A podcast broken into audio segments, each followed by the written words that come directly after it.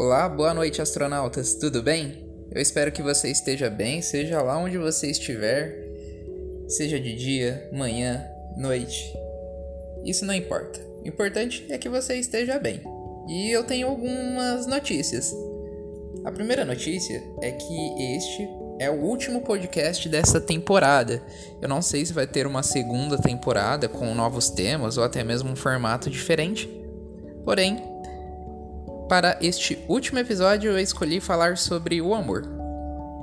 Já se perguntou, astronauta, por que sentimos a necessidade de amar e ser amado? É algo natural. Somos seres sociáveis que evoluímos como espécie construindo sociedades para alcançar um bem comum. Mas não é só isso. Sentimos a necessidade de amar e talvez ser amado. Talvez não. Com certeza. E não se espante quando eu digo talvez ser amado. Afinal, quando se trata de amor, nem mesmo a ciência consegue explicar com exatidão o que é o amor. E olha que eu sou um cara que acredito muito na ciência. Eu costumo tentar encontrar um significado científico para tudo. Mas quando se trata de amor, bom, aí as coisas complicam bastante. Isso me faz lembrar do meu filme favorito, Interestelar. Existe uma cena onde os personagens precisam tomar uma decisão rápida. E eles têm duas escolhas. Uma baseada nas estatísticas, uh, nas exatas, e outra baseada no sentimento, na intuição. Obviamente, eles escolheram o que todo mundo escolheria naquela mesma situação. O que era mais seguro, o que tinha dados, estatísticas. Porém, no desenrolar do filme, tudo, tudo se revela uma grande farsa.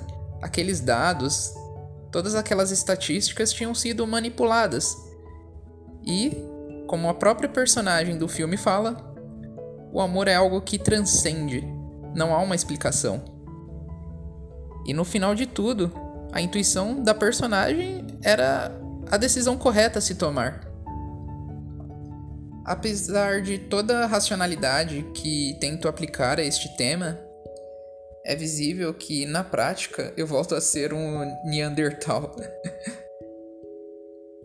Bom, fazendo coisas duvidosas em nome dele, a gente se descobre e se redescobre e vai se redescobrindo cada vez mais. Claro, a paixão também existe, e é fácil confundir. E de certa forma é muito mais fácil de entender também a paixão, e até mesmo explicá-la. Agora, o amor. O amor é bem difícil. Mas e para você? O que é o amor? Você saberia explicar? Você saberia dizer o que ele é? Bom, uma definição pessoal e bem singular sua. Então, se questione: o que é o amor? Esqueça a paixão, esqueça o desejo.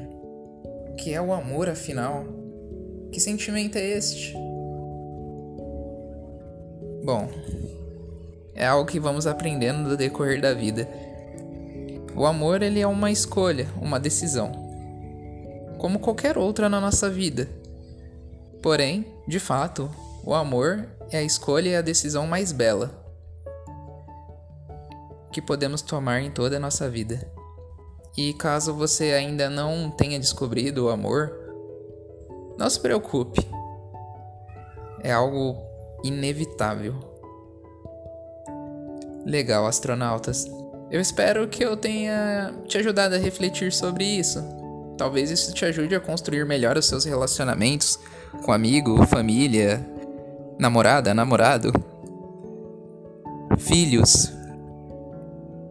O amor tem uma certa variedade.